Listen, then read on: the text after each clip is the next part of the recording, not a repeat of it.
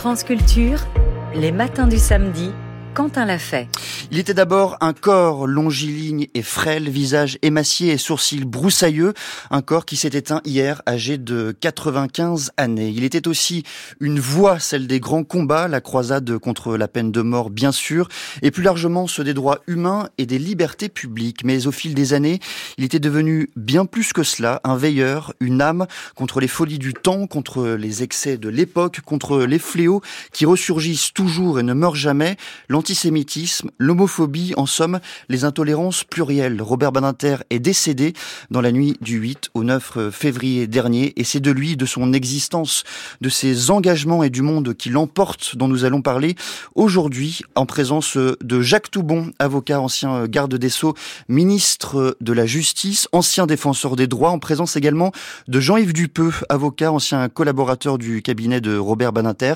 Ils seront tous les deux rejoints dans une deuxième partie d'émission par Julia Minkowski, avocate pénaliste associée au cabinet EMIM, mais comme ils sont pour l'instant absents en provenance, ils sont en train d'arriver au studio, une rapide pause musicale.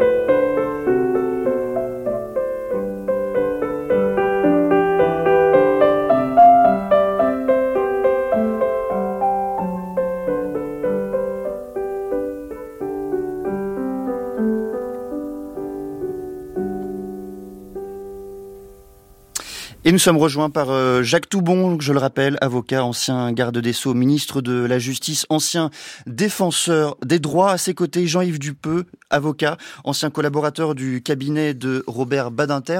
Bonjour Jacques Toubon. Et pour commencer, qu'est-ce qui disparaît avec euh, Robert euh, Badinter? Qu'emporte-t-il avec lui?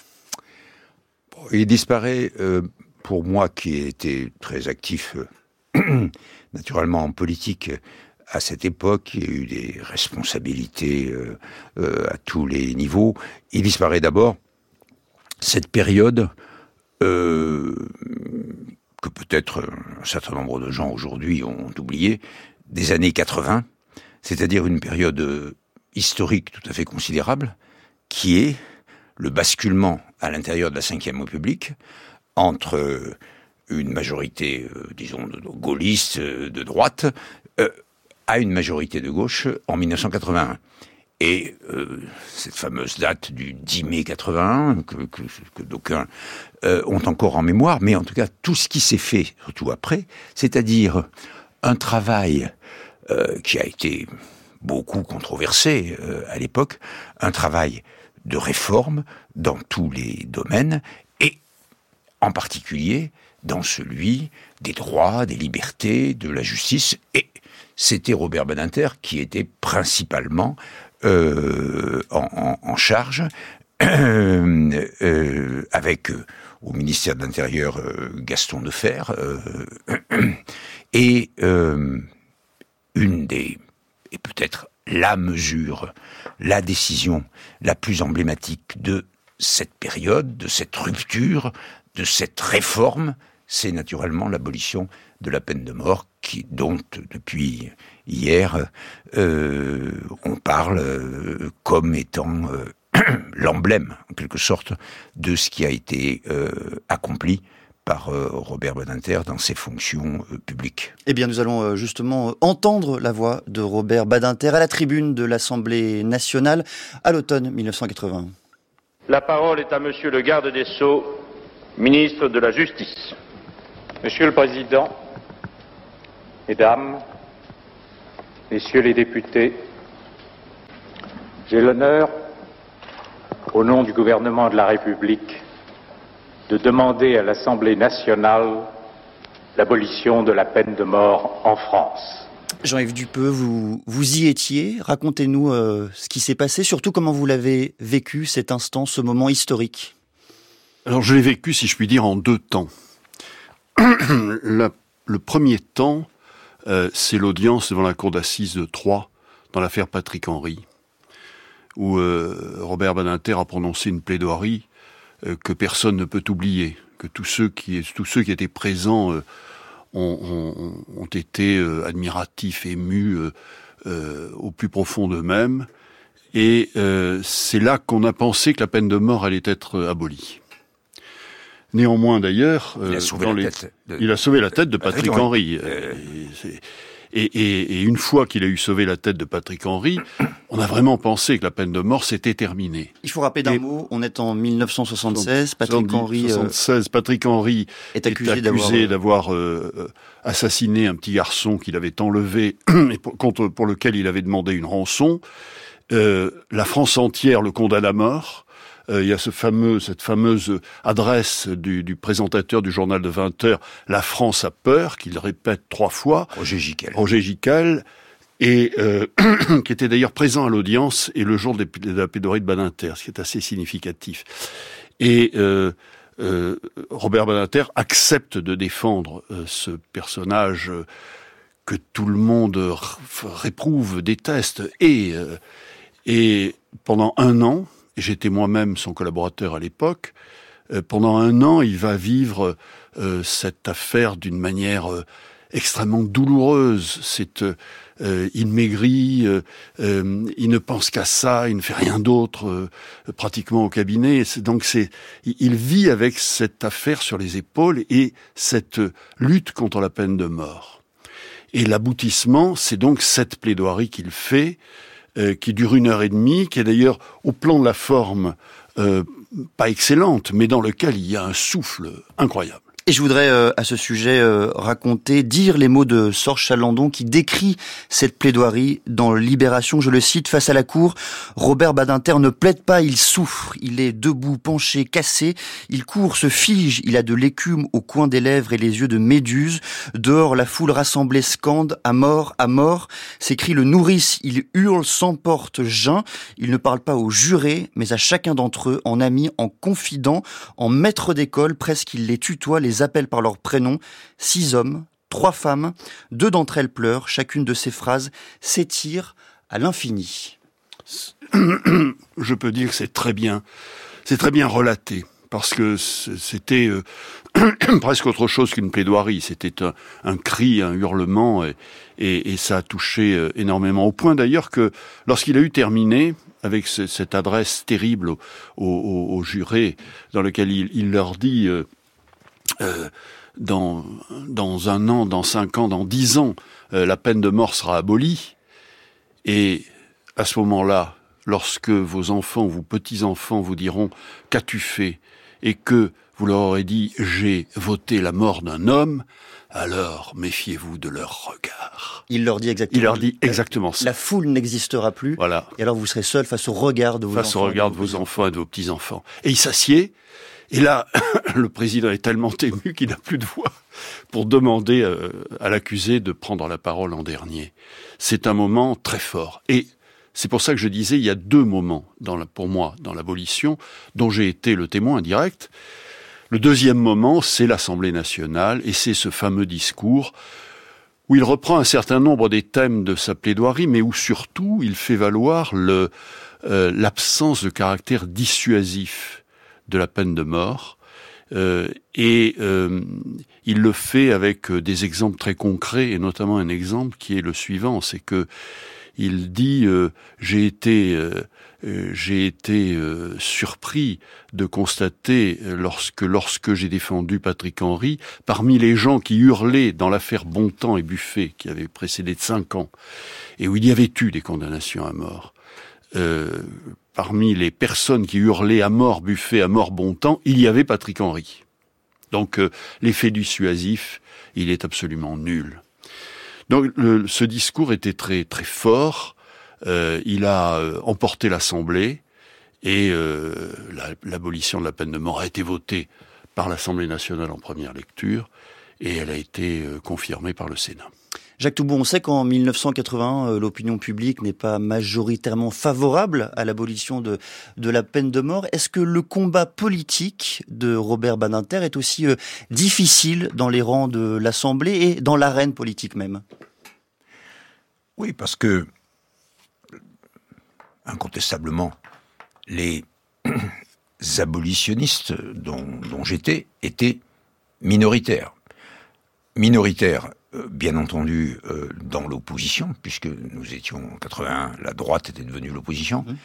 Euh, et je me pose vraiment la question, est-ce que les abolitionnistes étaient majoritaires dans la majorité de gauche? Autrement dit, est-ce que Robert Badinter, on ne peut pas sonder les, cœurs et les âmes des, des 300 députés de gauche à l'époque, mais n'a pas été déterminant pour que euh, ces députés, euh, en tout cas beaucoup d'entre eux, découvrent l'enjeu et ne, suivent ensuite la direction qu'il leur euh, proposait, c'est-à-dire l'abolition. En tout cas, en tout cas, à l'époque, les choses se sont passées, je dirais, comme elles auraient dû, comme elles devaient se passer.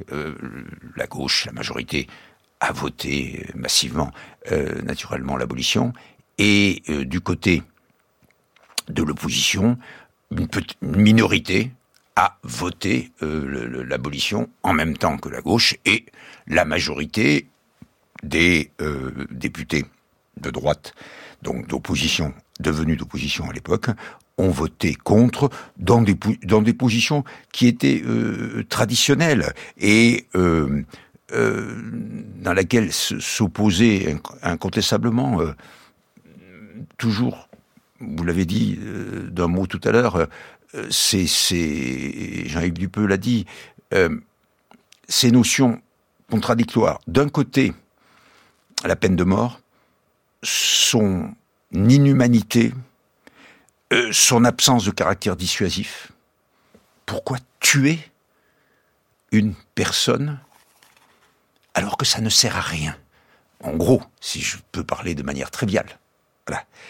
Tuer, bien sûr, jamais, mais en plus, ça n'est pas pour la société quelque chose qui peut avoir euh, un profit, en, quelque sorte.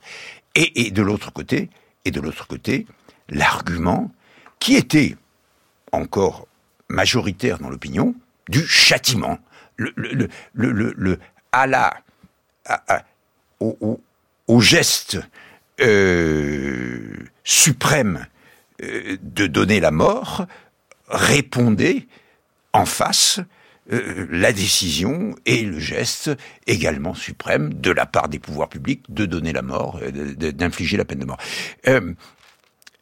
quand je, raconte ça, je pense que peut-être ceux qui nous écoutent se rendent compte, sans que j'ai besoin de l'expliciter, combien on a fait de chemin depuis cette époque. Je crois que euh, ce que je suis en train de, raconter, j'ai le sentiment qu'aujourd'hui, 90% peut-être de ceux qui nous écoutent ne, peuvent pas imaginer que la question se pose dans ces termes. Alors après, comme on le disait tout à l'heure, je pense qu'il y a encore aujourd'hui une proportion très importante de personnes qui euh, pensent que il faut euh, répondre euh, œil pour œil, dent pour dent.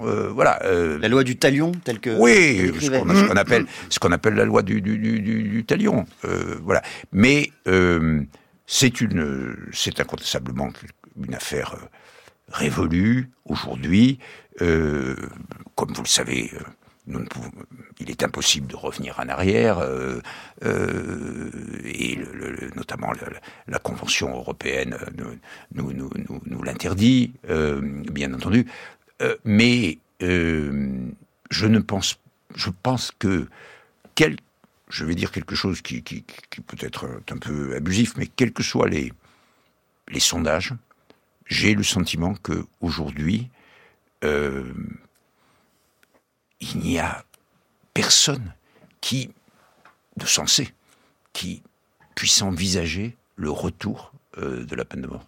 Et en vous écoutant, Jacques Toubon, je me dis, je me disais euh, que l'étendue du registre argumentaire euh, utilisé, employé par Robert Badinter euh, pour abolir la peine de mort était absolument considérable. Il y avait d'un côté les grandes valeurs auxquelles, auxquelles il recourait, hein, ne pas donner la mort, la loi du talion, combattre cette loi du talion, et dans le même temps des images très simples, très vives. La peine de mort, c'est prendre un homme vivant et le couper en deux. C'était ça aussi Robert Badinter, Jean-Yves Oui, d'ailleurs, c'est euh, c'est une expression qu'il a employée en plaidant devant euh, le devant le, la cour d'assises. Oui. Je me souviens plus s'il l'a employé également euh, devant l'Assemblée nationale, mais c'était c'était une manière pour lui de de démontrer concrètement le caractère totalement inhumain, voire barbare, que représentait à l'époque la peine de mort.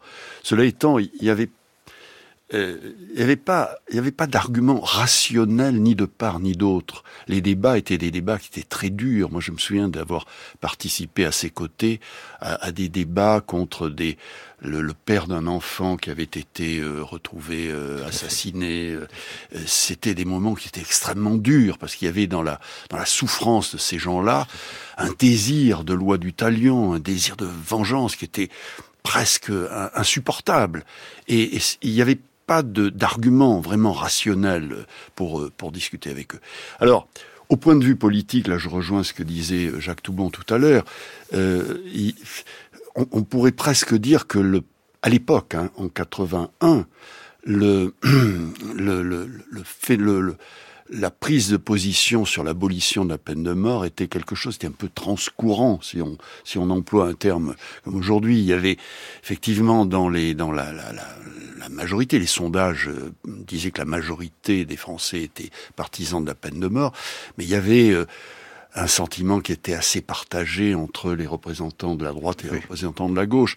Et cela étant, le, le, le texte est passé parce qu'il y avait une discipline de vote qui était importante, et puis parce qu'il y avait aussi un certain nombre de députés d'opposition à l'époque euh, qui ont voté également pour l'abolition de la peine de mort. Un point très important, euh, Jacques Toumont, ça a été que euh, le Badinter, le gouvernement, a réussi à convaincre le Sénat car il aurait pu, il aurait pu y avoir euh, peut-être une, un blocage et une entre entre l'Assemblée nationale et le, le, Sénat a été convaincu. Et, et c'est comme ça que le texte est passé, parce que il est clair qu'il y avait une majorité, c'était celle qui venait d'être élue euh, à la à l'Assemblée nationale, mais, mais c'était pas, pas pareil. C'était pas pareil au Sénat.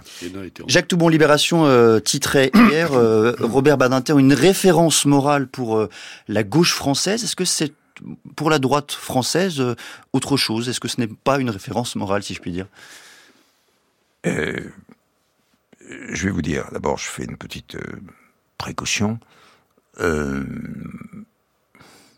faut se méfier sur tous ces sujets de faire appel à la morale, parce que je pense que ce qui a été fait en 1981, c'est d'abord un geste politique majeur. Hein bon, et, et, et, donc, mais je veux dire, voilà. Et je après, pense, je pense néanmoins que la titraille de libération dépasse largement euh, voilà. l'abolition de la peine de mort. Bien sûr. Euh, après, c'est clair que euh, le sujet est beaucoup plus vaste, effectivement, que cette décision. pourtant emblématique, et que la discussion, ça fait combien, moi Près de 60 ans que je me pose cette question. la relation entre la morale et la politique. Est-ce que, est-ce que ce que l'on dit, ce que l'on fait, dans l'action publique, dans l'action politique, euh, quand on est élu, quand on se fait élire, quand on agit après avoir euh, été mandaté par les électeurs, est-ce que c'est conforme au bien Est-ce que c'est contraire au mal euh, euh, c'est pas ce matin que je répondrai naturellement à cette question. C'est dommage. quelle que soit, quelle que soit la, la qualité de, de, de, de, votre antenne, et, et je pense qu'il n'est pas euh, possible de répondre à cette question. Ce qui, ce qui est sûr, c'est que euh, on fait de la politique, on s'engage en politique parce que on a un certain nombre de convictions. Est-ce que ces convictions elles appartiennent toutes au domaine de la morale, je n'en suis pas sûr, euh, avec un grand thème. Bon, mais, mais, mais, euh, en revanche, il y a un certain nombre de sujets, et notamment ceux-là, qui touchent à l'humanité, euh, dans lesquels incontestablement le choix a été fait d'une proposition, d'une décision humaine. Il est clair que la peine de mort, c'était inhumain. L'abolition de la peine de mort, c'est humain. Eh bien, sans arbitrer euh, jusqu'au bout des choses euh, ce qu'est le bien et le mal en politique, nous poursuivrons cette discussion avec vous deux, Jacques Toubon et Jean-Yves Dupeux. Ce sera à partir de 8h20. France Culture, les matins du samedi, Quentin l'a fait. Hommage à Robert Badinter avec Jacques Toubon, avocat, ancien garde des Sceaux, ministre de la Justice, ancien défenseur des droits, avec Jean-Yves Dupeux, également avocat, ancien collaborateur du cabinet de Robert Badinter. Ils sont tous les deux rejoints ce matin par Julia Minkowski, avocate pénaliste associée au cabinet Temim. Bonjour Julia Minkowski. Bonjour Quentin Lafay. Et pour vous qui êtes euh, peut-être euh, symbolique de cette euh, génération d'avocats nés au tournant des années 80, qu'est-ce que représente, qu'est-ce que représentait pour vous Robert Badinter? Oui, en quelque sorte, moi je suis née avec l'abolition, puisque je suis née en, en 1980. Robert Badinter, euh, pour tout avocat pénaliste, c'est évidemment le, mentor euh, par excellence, le, le modèle euh, que, que, que l'on veut tous suivre. Moi, j'ai eu cette vocation d'être avocate pénaliste non seulement parce que j'étais sensibilisée aux, affaires judiciaires et que j'avais un, goût pour euh, la, littérature et, la fiction qui était euh, liée à cet univers, mais aussi parce qu'une fois j'ai eu la chance de croiser dans un restaurant, j'étais à la brasserie du Lutetia avec ma mère, je devais avoir une dizaine d'années, et à une table à côté, il y avait ce, monsieur euh, aux cheveux déjà blancs, ce regard pénétrant, qui était avec un convive, il ne disait pas un mot, mais tous les beaucoup de gens qui, passaient venaient le saluer, et je lui demandais à ma mère, mais mais, qui, mais qui est cet homme? Elle s'est retournée, elle me dit Ah, c'est Robert Badinter, c'est un avocat et c'est le monsieur qui a aboli la peine de mort. C'est vrai que ça a une portée symbolique et, une force tranquille, même dans son attitude, euh, extrêmement forte. On critiquait parfois, euh, Julia Minkowski, euh, le style de Robert Badinter, son style et ses scansions, ce rythme haché. Qu'est-ce qui reste pourtant de, de ces plaidoiries? Comment elles ont animé les vôtres? Moi, j'ai euh, grandi euh, à l'école de, l'avocat euh, Hervé Thémy, mais il me parlait souvent de, cette plaidoirie de, Robert Badinter au procès de, Troyes de, Patrick Henry.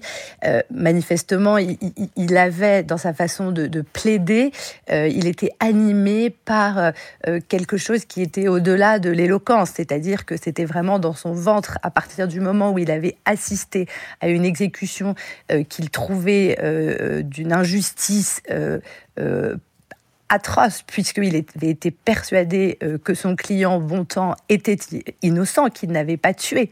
Et malgré le fait qu'il n'avait été jugé que comme complice, il avait été exécuté. Et les avocats, à l'époque de, de, la peine de mort, assistaient aux, aux exécutions, étaient au pied de la guillotine. Et il avait cette haine pour cette machine qui coupe en deux, il avait cette haine pour cette peine qu'il euh, qu'il avait toujours combattue, mais qui maintenant en fait était devenue son histoire, sa propre histoire. Et de ce que j'ai compris euh, de cette plaidoirie pour Patrick Henry, c'est qu'il avait pris les jugés les, jurés un à un, en les regardant dans les yeux, en les appelant presque par leur prénom, en les mettant devant leurs responsabilités, en leur expliquant qu'un jour tout cela serait du passé, qu'ils seraient seuls avec leur verdict de mort, en leur disant que c'est eux qui seraient à côté de lui en pensée le jour de l'exécution s'il prononçait la peine de mort. Il leur a décrit exactement comment les choses se sont déroulées et cette plaidoirie venant du plus profond de ses entrailles l'a emporté. Et, Robert Badinter, vous savez, une, plaidoirie, moi je ne l'ai pas entendu, entendu, en tout cas, vous avez des, des extraits, mais j'étais pas à côté de lui, mais Hervé Témy me disait toujours, vous savez, une bonne plaidoirie, c'est pas à la fin de laquelle vous vous dites, oh là là, qu'est-ce que c'était bien dit, et ces citations, quelle mm. érudition. Non, c'est celle à la fin de laquelle vous dites, c'est lui qui a raison. Et c'est celle qui emporte la conviction, et c'est ce qui, ce qui s'est passé avec lui y compris euh, à l'Assemblée nationale, évidemment. Je voudrais vous faire entendre la voix justement de, de, Robert Badinter qui déplie sa vision du rôle et du métier d'avocat. On est l'avocat n'a pas à se demander euh, si euh, la décision est juste ou injuste. ça n'est pas son rôle, ça c'est le rôle du juge. Et l'avocat, ça n'est pas le juge, il n'est pas là pour arbitrer ce qui doit être fait. L'avocat, son rôle, c'est de défendre. De défendre celui dont il a assumé la défense. Il n'y a pas à se dire, au fond de lui-même ou consciemment, euh, il serait juste qu'il ait 20 euh, ans de travaux forcés, 20 ans de réclusion criminelle.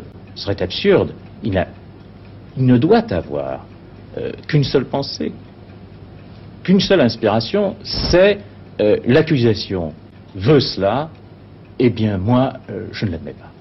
Et je me bats pour que cela n'ait pas lieu. Et c'est tout. Quant à savoir si l'accusé est coupable ou n'est pas coupable, je renverse un instant euh, l'optique. L'avocat général n'a jamais eu l'occasion de rencontrer l'accusé. Il n'a donc jamais eu l'occasion, euh, disons-le, d'aller à confesse. Il ne sait pas si cet accusé est coupable. Mais si vous assumez la défense, ne vous posez jamais la question de savoir s'il est innocent ou pas. D'ailleurs, euh, moi, c'est peut-être une commodité, euh, j'évite toujours de poser la question. Euh, le, cas n'est pas le prêtre, il n'est pas là pour confesser son client. Je dis voilà, dans le dossier vous avez ceci et cela, et nous commençons la discussion à partir de la position qu'il a prise ou qu'il décide de prendre. Mais jamais je lui poserai cette question. Robert Banater au micro de Jean-Louis Servan-Schreiber en 1973. Et il est vrai qu'on reprochait euh, parfois à Robert Banater euh, d'aimer défendre les criminels, d'avoir parfois même quelques passions tristes pour euh, défendre les grands accusés, les grands criminels médiatiques. Jean-Yves Dupeux, est-ce que dans le fond, ce qu'il rappelle là, à travers le son que l'on vient d'entendre, ce sont les fondamentaux du métier d'avocat à savoir, il ne faut pas aimer la personne que l'on défend, mais aimer défendre, tout simplement. Oui, c'était c'était une une phrase qu'il avait à, l'égard, enfin qu'il a eu souvent à mon égard, en me disant, vous savez, Jean-Yves, il faut pas, il faut pas, euh, on vous demande pas d'aimer ce que vous défendez, on vous demande d'aimer défendre. Et c'est vrai que c'est le, c'est toute la vocation de l'avocat que d'aimer défendre. Bon, j'écoutais, euh, j'écoutais ce qu'il disait. Euh, il m'avait dit autre chose et je l'ai revu euh, ces, temps derniers.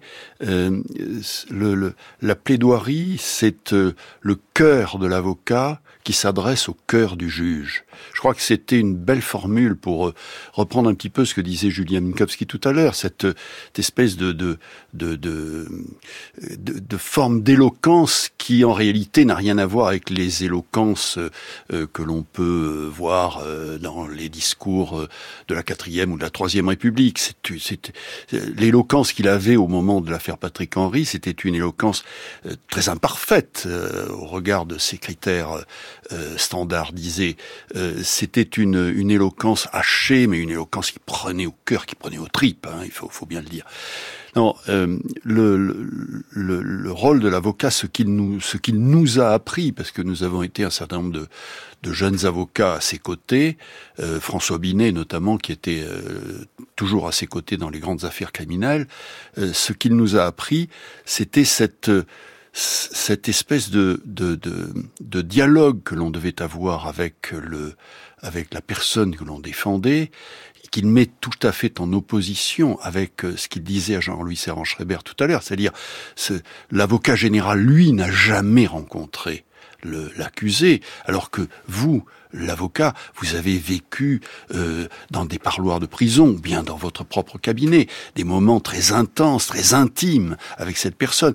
Et c'est cet aspect-là des choses qu'il faut faire ressortir, qu'il faut prendre dans son cœur et porter dans le cœur du juge. C'était ça le, le, le métier qui nous a appris. Et c'est vraiment un très beau métier. Jacques Toubon, on entendait euh, dans le journal euh, un peu plus tôt, le, journal de 8 heures, que euh, au fond, Robert Badinter, c'était aussi une certaine vision de la justice. Quelle était, selon vous, cette vision de la justice qu'il diffusait autour de lui? C'est très difficile de dire, de définir comme ça ce qu'est la justice et, je dirais quelle conception pouvait en avoir euh. Euh, puisque la justice, euh, c'est à la fois euh, une valeur, une vertu, et s'agissant du garde des sceaux, des, avocats, une institution. Bon. que j'ai par exemple moi représenté lorsque j'ai été en poste place Vendôme. En fait, je pense que ce qui était la justice pour Badinter, j'essaye de, c'est deux choses. C'est l'égalité, c'est-à-dire que chacun soit traité euh, avec la même euh, dignité, la même euh, considération, que vraiment tous les hommes, toutes les femmes euh, soient euh, considérés euh, comme c'est dit dans les devises, mais comme souvent ça n'est pas dans la réalité, et égaux. Et puis, je pense que le deuxième élément, c'était la recherche comme objectif du bien, en quelque sorte, de, la solution qui est bien. Et là, et là, ça passe naturellement euh, à la fois par les protagonistes de la justice, comme par exemple l'avocat, les magistrats, les juges, etc. Ça passe par cette euh, activité qui est à la fois intellectuelle et morale euh, et très difficile. C'est une sorte de travail d'arbitrage entre des convictions, des faits, mais souvent des éléments qui n'ont rien d'objectif. Et, c'est pour ça, d'ailleurs, que, euh, on l'a bien vu tout à l'heure, et euh, vous l'avez bien dit, il y a dans la plaidoirie, euh, mais aussi dans les positions qui sont prises au cours du procès par les uns et par les autres, il y a un caractère émotionnel qui, qui, qui ne relève d'aucune, entre guillemets, rationalité. C'est cela qui est, qui fait que, qui fait que la justice, et, le travail notamment des avocats, est œuvre humaine, c'est-à-dire nécessairement, nécessairement euh, euh, euh, non finie, non parfaite. Voilà.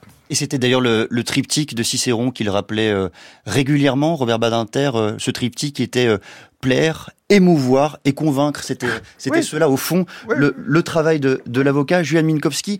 On a peu parlé euh, des autres euh, engagements euh, de Robert Badinter. Évidemment, il a supprimé en tant que garde des sceaux, ministre de la Justice, le délit d'homosexualité. Il a également œuvré énormément en faveur des, des, des personnes incarcérées et du système carcéral d'une manière plus générale. Est-ce que c'est cette figure d'avocat engagé qui crée un lien fort entre votre génération d'avocats et Robert Badinter tout à fait. Quelque part, moi, ce que j'ai envie de vous dire, c'est que Robert Badinter était, un phare. Euh, vous parliez tout à l'heure euh, de critiques pour des passions tristes qu'il aurait pu avoir euh, à, défendre des, criminels. Moi, je pense que c'est tout le contraire. En fait, c'était une passion lumineuse pour les valeurs démocratiques qui doivent à tout jamais entourer, habiter notre justice euh, vous savez, il y a beaucoup de, grands avocats qui sont décédés ces dernières années. Gisèle Halimi a en quelque sorte ouvert le, bal à l'été 2020. Euh, là, c'est Robert Beninter qui, qui, n'est plus là. Euh, on a perdu l'année dernière Hervé Temim, on a perdu Georges Kiechman.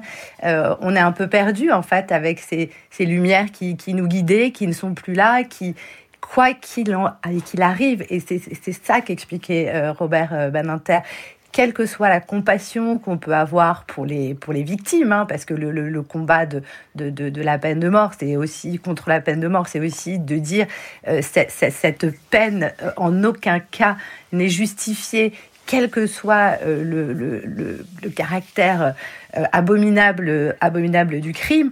Et donc, quels que soient les, combats justes que, que, la société peut vouloir mener euh, hier comme aujourd'hui contre des, des, infractions, euh, il faut respecter des, des, principes. Et je pense évidemment à la prescription, je pense à la présomption d'innocence, où aujourd'hui, notre génération, quand on utilise ce, type de terme, parfois on a, on a l'impression de, de prononcer des grossièretés, en fait. Et, et, des gens comme Robert Baninter, c'était ceux qui, sans cesse, rappelaient cela.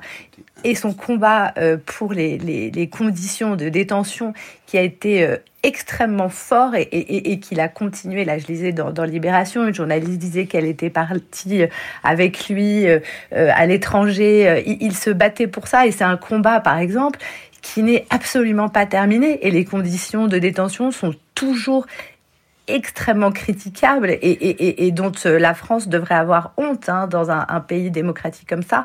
Et, je sais qu'il encourageait euh, les, jeunes générations, puisqu'il en avait parlé à un de mes collaborateurs, euh, Balthazar Lévy, de la nécessité de poursuivre ce combat. Donc oui, aujourd'hui, on est, on est un peu perdu sans, sans, sans ce phare. je crois que tous les avocats pénalistes se sentent un peu orphelins. Et notre mission, c'est de rester fidèle à, à ses convictions et à ne jamais, euh, à ne jamais euh, transiger avec ça quel que soit, quel que soit ce qui, ce qui, se passe autour de nous. Et vous passiez tout à l'heure un sujet sur la notion de victime, c'était très intéressant et s'était exprimé lui aussi là-dessus, euh, sur le fait qu'on ne peut pas sacraliser euh, une parole et qu'on doit toujours, on peut toujours, quand on est avocat, c'est notre rôle, remettre euh, en question. Ça ne veut pas dire ne pas respecter, on respecte une parole, mais on remet en question une parole. C'est le rôle de la défense et la justice ne pourra jamais transiger sur euh, la nécessité probatoire, la nécessité d'avoir des preuves dans ce qui est avancé. Et voilà, des, figures comme, euh, comme Robert Badinter, euh, en ces temps-là, vont, vont, vont nous manquer. Et on ne sait pas encore qui reprendra le flambeau. La voix de, Robert Badinter sur un autre sujet, sur un autre combat, fil rouge de son existence, le combat contre l'antisémitisme. Il y avait un antisémitisme présent, pareil, dans les années 30, très présent. Puis ensuite, euh, il y a eu ce que nous savons, Vichy, son horreur, et après il y a eu ce long silence de l'antisémitisme lié au fait que le slogan mort aux juifs eh ben, était devenu un certain temps la vérité, c'était la mort des juifs par millions. Donc on a eu une longue période de silence, parallèlement euh, on voyait avec sympathie les succès, aussi les victoires de l'État d'Israël face à ceux qui souhaitait sa disparition dès l'origine, et puis les choses ont changé, le cours des choses a changé. Et je dirais, en, une vie, j'aurais vu cet antisémitisme de tradition, celui de Maurras, ensuite l'antisémitisme d'extermination, c'est le seul terme convenable, où il ne s'agit plus que de faire disparaître de l'Europe les Juifs, et puis, sur longue période je dirais, d'apaisement, de, aussi de silence équivoque peut-être, mais d'apaisement, euh, et puis la renaissance de l'antisémitisme à la faveur, il faut y revenir, de l'antisionisme, euh, ce qui nourrit aujourd'hui le discours de l'antisémitisme, et euh, cela se voit notamment à cet égard dans certains éléments de la gauche, c'est l'antisionisme. Israël est coupable de tous les crimes, et ceux qui ont avec Israël ou pour Israël des liens de sympathie, ceux-là sont les complices de ce qui se passe au Proche-Orient. Il y a quelque chose d'inouï à penser. Robert Badinter dans l'émission euh, Permis de penser en 2016. Euh, Jean-Yves Dupeux, ce, ce combat contre l'antisémitisme, est évidemment lié à l'histoire euh, personnelle, familiale, intime de Robert Badinter, mais il lui a été constitutif tout au long de sa vie, tout au long de son existence? Oui, je, je, je l'écoutais parler euh, à l'instant. Euh, incontestablement, euh, Robert Badinter avait été extrêmement touché, blessé, meurtri par l'arrestation de son père à Lyon. sur l'ordre de Klaus Barbie, qui par la suite a été jugé alors que lui-même était garde des Sceaux, et pour lequel il avait euh, formuler une, une, une, forme de réserve en tant que garde des sceaux pour ne pas se mêler de cette affaire dans laquelle il était directement victime. Et ce, cette arrestation de son père parti en déportation et mort en déportation, c'était quelque chose qui le, qui le marquait, qui l'a marqué toute sa vie. Alors, par ailleurs, il a écrit plusieurs livres sur l'antisémitisme, euh, qui sont des livres très riches, très qui, qui apportent beaucoup d'éléments de réflexion euh, à, à, la société dans laquelle on vit à l'heure actuelle, et, et, et, pour laquelle sa préoccupation était permanente. Euh, il se trouve que j'ai déjeuné avec lui il y a à peu près un mois, mmh. et que encore au cours de ce déjeuner euh, avec Elisabeth, sa femme, nous parlions de, de, de, de cette résurgence euh, presque incroyable de l'antisémitisme en France. C'était vraiment un sujet qui le, qui le préoccupait, sur lequel il avait une, euh, une, une comment dire, une, une, une manière de, de, de, revenir sans être de ces obsédés, vous savez, quelquefois d'idées de, de, de, de, de combat, mais il avait incontestablement une très forte euh, poussée, euh, euh, un, très fort ressentiment à l'égard de tous ceux qui pratiquaient ou qui diffusaient des idées antisémites. Jacques Toubon, on parlait un peu plus tôt dans notre échange du lien entre morale et politique, de ce lien difficile à établir, mais en matière de lutte contre l'antisémitisme, est-ce que Robert Badinter n'était pas cette conscience, cette vigie qui rappelait sans cesse que ce combat-là n'était jamais terminé? Oui, d'autant que moi j'ai vécu des épisodes, et je veux en rappeler un en tout cas, qui montre bien comment ce qui a été dit tout à l'heure, le, les deux mots qui ont été employés, euh, silence équivoque, est une réalité euh, historique. Et il faut toujours se référer euh, à l'histoire pour voir quels sont les risques et, ce qui va se, se, se passer. Moi, j'ai vécu, euh, en particulier dans les années 90, euh, ces commémorations euh, le 16 juillet au Veldiv, et euh, notamment aux côtés de, de, Jacques Chirac.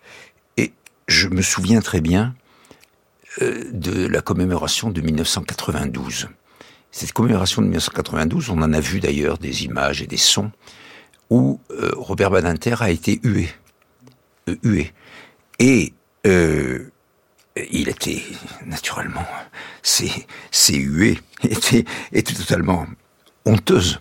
Bien, bien, bien. Je crois que c'était surtout François Mitterrand qui était hué oui, parce qu'il déposait mais, chaque année une non, gerbe non, sur la tombe du, ce, du maréchal Pétain. Je dis ça parce que hier, on a vu très bien, on a vu comment il y avait François Mitterrand, il y avait Robert Badinter qui était avec lui, et ce qu'on a vu, parce que le sujet hier c'était Badinter, c'est comment quelqu'un comme lui a été a été hué. Et effectivement, l'épisode c'était la la, les, parce que euh, le François Mitterrand avait refusé à, à la fois de reconnaître la responsabilité des Français dans son intervention du 14 juillet, et ça, ça se passait le 16 juillet, et puis, d'autre part, ce qui avait été dit sur euh, euh, Bousquet. Mais donc, donc euh, les, huées, si j'ose dire, étaient honteuses, mais il a fallu attendre trois ans après, c'est-à-dire le 16 juillet 95, pour que soit reconnue la vérité historique,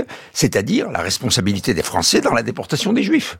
Et, je pense que, que c'est là où où la, l'expression silence équivoque prend euh, toute sa, valeur et euh, je suis de ceux qui pensent que euh, peut-être Robert Banater aurait été dans ces années-là celui qui aurait peut-être dû le premier dire cette vérité historique. Merci beaucoup à tous les trois d'être euh, venus rendre hommage, d'être venus évoquer le parcours, la vie, les combats aussi de Robert Badinter. Jacques Toubon, je rappelle que vous êtes avocat, ancien garde des Sceaux, ministre de la Justice, ancien défenseur des droits. Jean-Yves Dupeux, vous êtes avocat, ancien collaborateur du cabinet de Robert Badinter.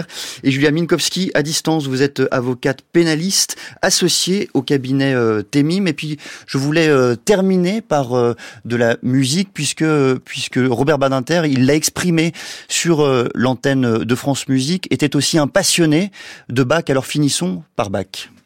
C'est une œuvre admirable et c'est une interprétation admirable. Je rappelle que cela ouvre les variations. Et ça sera ensuite ce qu'on connaît, c'est-à-dire cette série avec euh, des, explosions, des, des virtuosités. Hein. Et là, vous êtes dans le dépouillement absolu, et quand tout est fini, quand les 32 variations sont terminées, on revient à l'aria du départ, du début, et vous avez le retour à cette... Euh, mais pour moi, c'est la 16 musicale absolue. Vous savez, euh, je, le joue euh, mal, par rapport à Gould, tout le monde joue mal, je pense, pas tous, mais en tout cas, les amateurs comme moi, c'est saisissant. C'est la beauté à l'état pur. Et c'est la beauté parce que c'est la simplicité absolue.